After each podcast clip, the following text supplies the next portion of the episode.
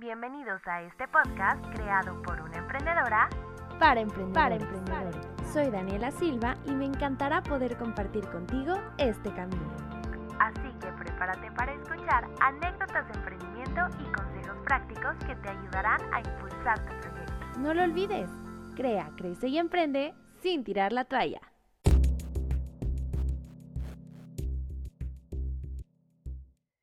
Bienvenido, bienvenida. Pues hoy toca anécdotas emprendedoras y quiero platicarte sobre un tema del que muchas veces callamos los emprendedores. Y es que hoy en día está muy de moda esos términos de la amiga tóxica, la relación tóxica, el familiar tóxico, pero ¿qué hay de los clientes tóxicos? ¿Te has puesto a pensar? ¿Tienes alguno por ahí? Pues hoy vamos a hablar de ellos y qué puedes hacer al respecto, ya sea que lo tengas actualmente o que hay algún prospecto que creas que tiene ese foquito rojo. Recuerda que cuando hablo de clientes también me refiero a pacientes, si eres doctor, o si eres algún profesional de la salud, porque también hay pacientes tóxicos.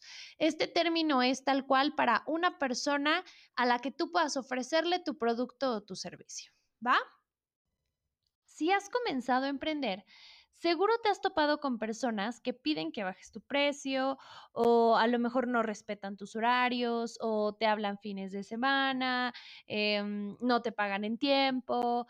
También incluso te pueden hacer mención que con otras personas pueden hacer lo mismo que tú más barato. Esto a lo mejor te suena y sí, sí pasa. Ojo, no digo que si llegara a pasar alguna de estas situaciones ya es un cliente tóxico, ¿ok? Depende muchísimo del contexto, pero sí son focos rojos de los que tienes que estar alerta. Si en una ocasión retrasó el pago, por ejemplo, pues bueno, puede ser entendible. Sin embargo, si es una constante, ahí sí hay que estar precavidos. Entonces, vamos a hacer una pequeña lista, ya sabes que me encantan las listas, para que identifiques si tienes alguno cerca. Te voy a hablar de cinco específicos que yo he tenido en mi experiencia en la agencia. Igual y te puede funcionar como a tener un poquito más de visión. A lo mejor tú encuentras algún adicional. Si lo tienes, mándamelo por Instagram, escríbemelo, me encantará poder agregarlo a, a, esta lista. Pero bueno, de mi parte, estos son los cinco tipos de clientes tóxicos que me han tocado. Primer ejemplo, el cliente que nunca será feliz. Y de verdad, escúchame bien, existen personas que nunca, nunca, nunca van a ser felices. Por mucho que hagas, por mucho que trabajes bien, por aunque le entregues las perlas de la Virgen, como dirían por ahí. O sea, de verdad, no son felices. Se quejan de todo lo que haces sin fundamentos y aparte creen que saben más que tú cuando tú eres el experto en el tema. Entonces, este tipo de clientes de verdad son muy frustrantes porque hasta te hacen dudar de ti mismo. A mí me pasó. Fue el primero que detecté. Ahí es donde dije foquito rojo y, me tardé, la verdad me tardé, pero bueno, ahí es donde empecé. Y sí, en serio, te frustra, horrible. Haces, en mi caso, un diseño, lo mandas y mm, no era lo que quería. Híjole, entonces, ¿qué era lo que querías? No, pues es que no era lo que quería. Perfecto, pero ¿qué era? O sea, dame por favor un lineamiento de entonces qué es lo que quieres, porque ya le puse esto y esto que me pediste. Sí, pero es que así no era, es que tenía que ser así. Ah, no saben de verdad lo frustrante, ¿no? O, o me aplicaban el, es que métele más diseño. De verdad no entiendo qué es más diseño. No hay más diseño. El diseño es diseño, ¿no? Entonces, en este caso, yo te recomiendo que tengas un brief claro desde el inicio. Es una manera de darle la vuelta. Así cuando alguien te pida algo, y esto hablo, digo, un brief, eh, así le llamo yo en tema de marketing, pero, o sea, una hoja, una solicitud, ¿no? En la que venga específicamente qué es lo que busca y qué es lo que necesita y cómo lo quiere para que tú puedas entregarle lo más cercano a lo que está buscando. Porque, ojo, Un cliente que te pide ajustes no es que sea un cliente tóxico, no, no voy por ahí. Es más bien el que de verdad nunca, nunca, nunca es feliz con nada de lo que le entregas y nunca le atinas y nunca es suficiente. Ahora, si con un brief, a pesar de la entrega, no es suficiente eh, para este cliente, ok, haz énfasis en que tú eres el experto en el tema y que debe de confiar en ti porque para eso te contrató, sin evidenciarlo, pero sí dilo y si a pesar de todo sigues sin estar convencido y ya no te quieres pelear, porque también pasa, llega un momento en el que dices, ya, o sea, ya no me quiero pelear, qué desgastante. Entonces, dile que sí, dile que harás el ajuste o que lo trabajarás de esa manera, pero déjalo por escrito, siempre por escrito y menciona ahí tu previa recomendación, ¿no? Para que si llega a haber algún tema que a lo mejor no salió como debía porque no se hizo de acuerdo a tu recomendación, entonces no se te vayan a ir a la yugular. En el segundo ejemplo, quiero poner a este cliente que es muy común y es el que más me choca, yo creo, porque es el que no valora tu trabajo y es el que aplica el ¿cuánto es lo menos? Esa persona no tiene ni idea remota de qué es lo que haces, ¿no? Por eso no lo valora y siempre te pide que bajes tu tarifa. La desventaja de este tipo de clientes es que te afecta de dos maneras. La primera es, como lo ves muy barato, entonces te lo avientas rápido y acabas haciéndolo mal. O la segunda es, ok, hago mi trabajo perfecto, em, invierto horas valiosas, pero cobro muy poquito cuando podrías aplicar ese tiempo en proyectos mucho más valiosos. Acuérdate lo que digo siempre, el tiempo es la inversión más valiosa que puedes hacer porque el tiempo no regresa. Entonces, identifica bien dónde lo estás invirtiendo y ve que sea algo que realmente te dé una satisfacción profesional, personal, económica, como tú quieras, pero que realmente te dé una satisfacción. Ahora, a mí este tipo de cliente me, me ha pasado mucho, me ha tocado mucho. Al inicio lo reconozco, sí decía, ahora le va, ¿no? Decía, oye, a ver, este es mi tarifa y me decía, no, es que no, está, está muy alto, no te puedes bajar a tanto y no era bajarte unos pesitos, o sea, era casi, casi 50% de descuento. Y yo por un tema de, ok, va, lo aceptaba. Y así estuve un tiempo y aceptaba los clientes y al final me volví loca porque pues no me estaba dando la capacidad y estaba cobrando muy poco, ni siquiera podía contratar a alguien con esos sueldos porque era una iguala muy, muy baja. Entonces, ¿cómo yo le iba a pagar a alguien más si ni a mí me alcanzaba? Entonces, para este tipo de clientes, lo que yo te recomiendo es que seas muy claro, muy clara en las funciones que vas a realizar y lo eduques. ¿ok? Si tú educas a tu cliente y le explicas a detalle todo lo que vas a hacer y todos los alcances, entonces, bueno, ahí va él solito a pensar, ok, creo que esto sí lo vale, ¿no? Establece cuánto vales tú en función de las horas que se necesitan para hacerlo. Y habla de tu expertise porque el expertise también cuesta, ¿no? ¿Quieres menos precio? Perfecto, menos trabajo. No te alcanza para esto, pues te alcanza para esto, pero no, no ofrecer todo tu paquete y darlo en un super mega precio. No, no lo hagas, de verdad no te lo recomiendo. A corto plazo puede funcionarte, pero ya a mediano largo acaba siendo más problema. Lo mismo para el caso de los médicos. Mucho tiempo les llevo a estudiar una especialidad, ¿no? ¿Cuántos años? Es impresionante el tiempo que estudia un doctor. ¿No? Y muchísimos conocimientos como para acabar vendiendo una consulta en dos pesos, no lo vale. O sea, y si alguien te aplica en cualquier caso el, oye, tanto para esto, ¿no? Que vas a una consulta, sales eh, a los 15 minutos y, ay, no, tanto para esto, pues sí, chavo. O sea, mis conocimientos hoy me ayudan a resolver tus problemas en 15 minutos. Por eso es lo que vale mi trabajo, ¿no? No es arte de magia. O sea, hoy puedo resolverlo rápido por lo que sé, por mi expertise. Ahora vamos a hablar de el tercer cliente tóxico, que le digo que es el que está enfermo porque tiene el síndrome de la urgentitis. Y es esa persona que todo le urge, aunque no le urge, ¿no? Simplemente porque lo quiere para ahorita y piensa que todo lo haces por arte de magia. Entonces es de ya, ahorita me urge para ayer, ¿no? Y en este caso yo lo, lo identifiqué hace ya un tiempo cuando mi chiquitina estaba muy, muy, muy bebé entró a clases de natación. Y en fin de semana fuimos a su graduación de, creo que estrellita de mar a pulpito, ya ni sé, pero fuimos a su graduación de natación, era sábado. Ahí estábamos viendo todos los niños, este, muy contentos, iban mis papás, mi marido, mi hermana, bueno, toda la familia, echarle porras a la chamaca. Y mm, de pronto, un niño antes de que saliera mi niña, me suena el teléfono y yo, ah, no sé quién es, a ver, voy a contestar y en eso ya vino que era este cliente y yo, sí, ¿qué pasó? No, es que, ¿sabes qué? Se me ocurrió esto y tenemos que hacer un arte ahorita. No, pues, ¿cómo que ahorita? Sí, es que me urge. Me urge porque tiene que ta, ta, ta, ta, ta, ta, ta. Y yo no, yo sé, pero bueno, dame chance, la siguiente semana lo trabajamos y, ya lo vemos y no, lo necesito para ahorita. Es que, a ver, tú no entiendes. Tiene que quedar ahorita porque esto y esto y esto y esto y esto. Bueno, en lo que me está explicando las razones por qué era tan urgente, em, yo estaba viendo a Camila, que acababa de salir, y estaba con el celular, con la mirada de enojo de mi marido porque estaba trabajando, mi papá diciéndome, oye, cuelga el teléfono, pues ahorita ve a tu hija. Y para no hacerte el cuento largo, la verdad es que no la vi. O sea, la vi cinco segundos y ya no, no, no la vi. O sea, no vi todo el show que hizo, eh, apenas vi cuando le pusieron su estrellita de graduación o su pulpito, ya ni sé. Y estaba tan estresada que fue así de, no, es que ya vámonos, ya me tengo que ir, ya me tengo que ir, ya me tengo que ir, tengo que mandarlo. Entonces corrí y terminó y bueno, la bañada, la secada, ya vámonos corriendo. No disfruté ese día, me fui a entregar el arte y al final no lo usaron. no usaron el arte. Te lo prometo, caso real, true story.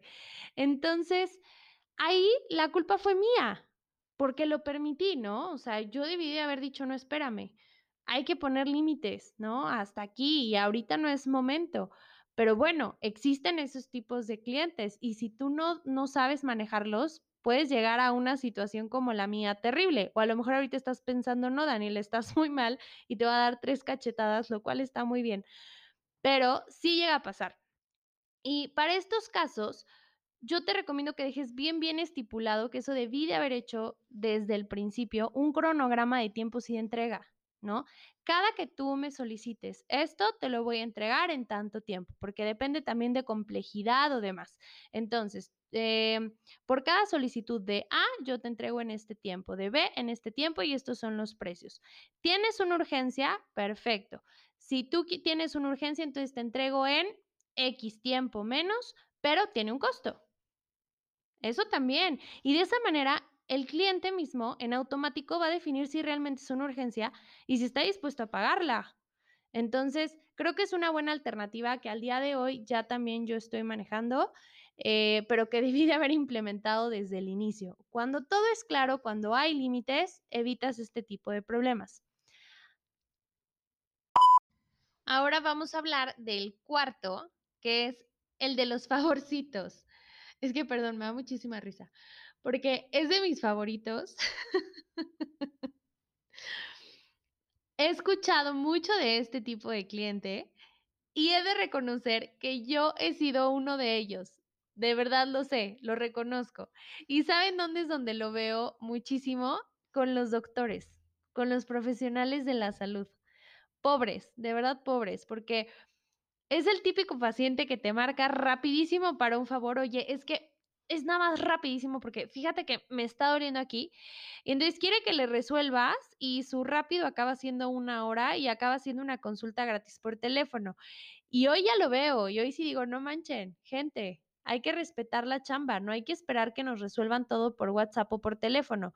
Si a lo mejor es un tema post-venta, ¿no? Para el caso de los médicos o una asesoría o demás, pues sí, o sea, ahí nos puede dar un seguimiento, pero ojo, seguimiento, no es una consulta. Y pues sí, o sea, a mí me pasó con, con mi pediatra, pobrecito, ya hoy ya no lo hago, lo prometo.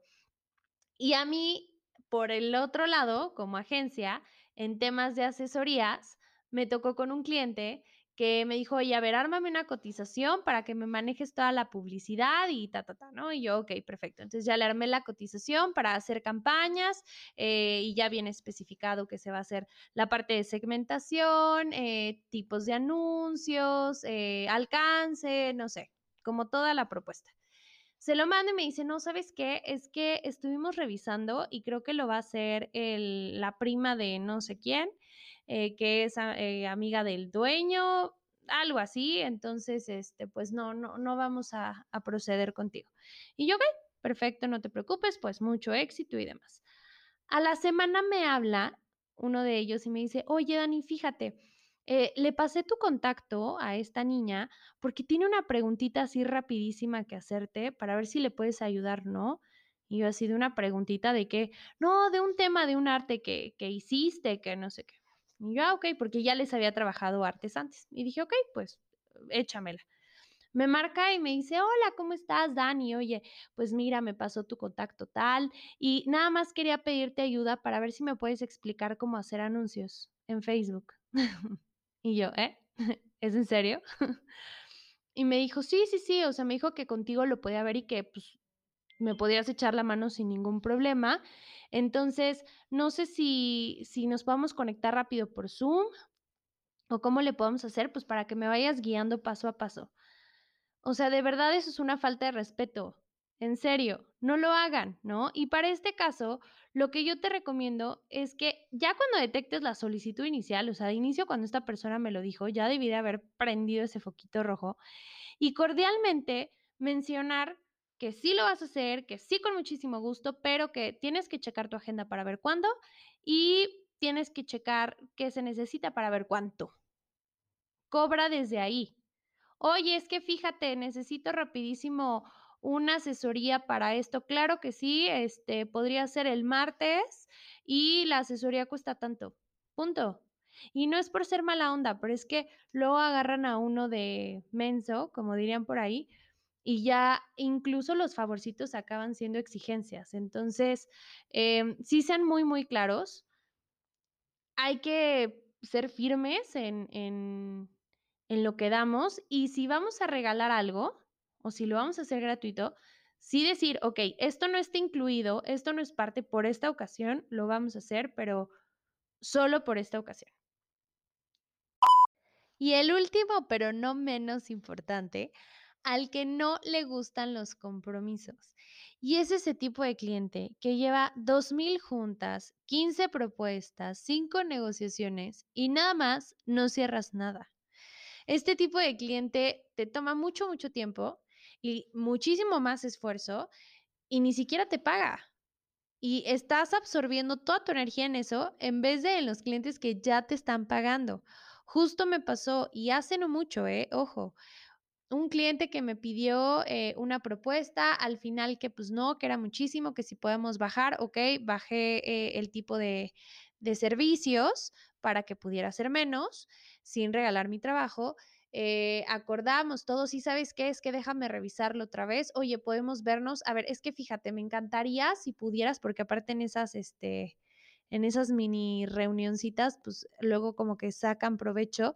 Y no sé si pudieras rapidísimo mandarme una imagen de esto y una imagen de tal. Sí, claro, te lo mando. Sí, te hago. Sí, no sé qué. al final, no, fíjate que ya, ya no, ahorita no.